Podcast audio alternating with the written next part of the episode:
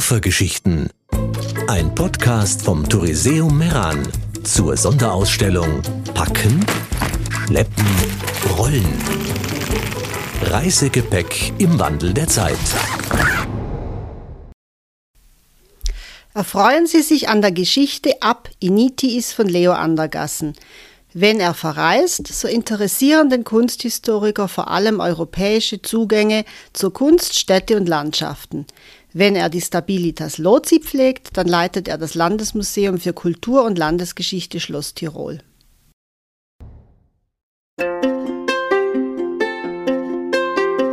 Ja, der Koffer.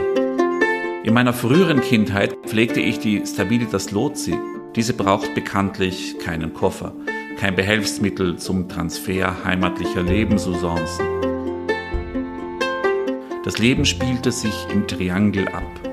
Schlafen, Essen, Spielen. Reihenfolge austauschbar, wie manches andere auch. Eine Bananentasche genügte. Nun, auf eine Reise kann man ohne Koffer nicht. Den gab es bei mir relativ spät, mit sieben. Es war keine Reise um des Reisens willen. Es sollte keine Tour de Force sein, nur ein wiederer Verwandtenbesuch im ferneren Österreich.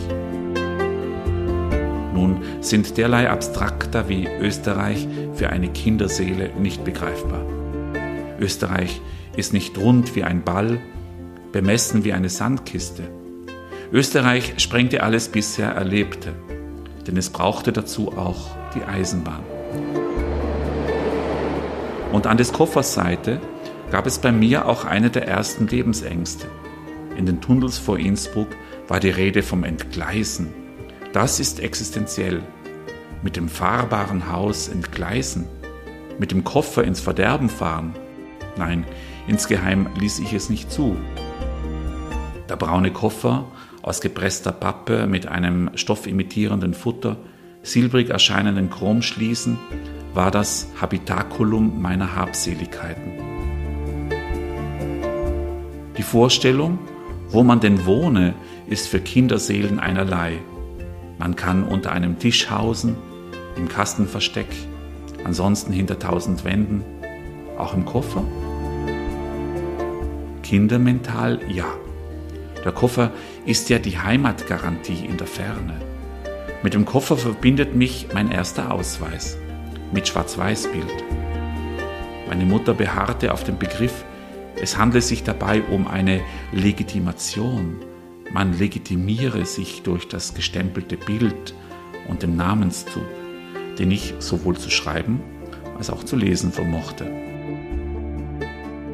Nun, Mutter fuhr nicht mit, ich war mit meinem Onkel unterwegs. In Graz angekommen, konnte ich die einzelnen Stationennamen aufsagen keine Meisterleistung.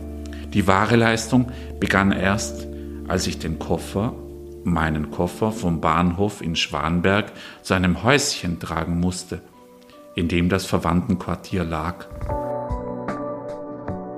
Hier hauste die Schwester meiner Großmutter, die zu unseligen Zeiten der Option sich für ein Deutschtum in Armut, Armseligkeit und Mannesabhängigkeit entschieden hatte. Ja, diese nächtliche Strapaze mit dem Koffer ist mir in Erinnerung geblieben. Das Neonlicht am Bahnhof. So stelle ich mir immer noch Kriegszustände vor. Den Koffer, den muss man schaffen, daran fährt kein Weg vorbei. Und kein langer Weg wird ohne Koffer bewältigt. Nun, ich weiß gar nicht mehr, ob mein frühestes Reiseutensil mich schon Wochen zuvor nach Cesenatico begleitet hatte aber das Mehrerlebnis war hier zugunsten einer doch längeren Reise und eines Nachweises eingetauscht, historische Mogeleien inkludiert.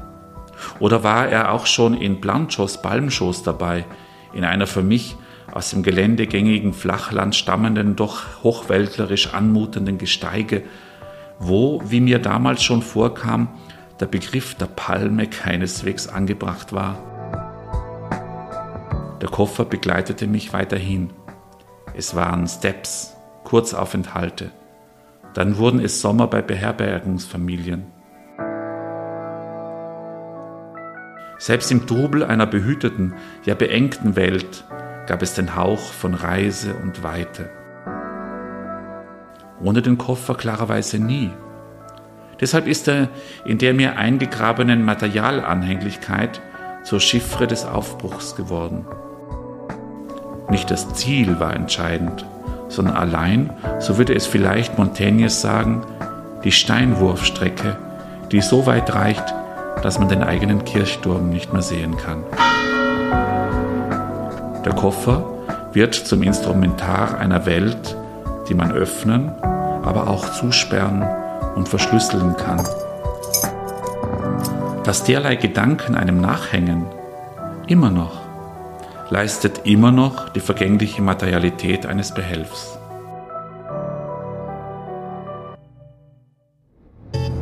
Koffergeschichten, ein Podcast vom Touriseum Meran. Jede Woche gibt es eine neue Geschichte.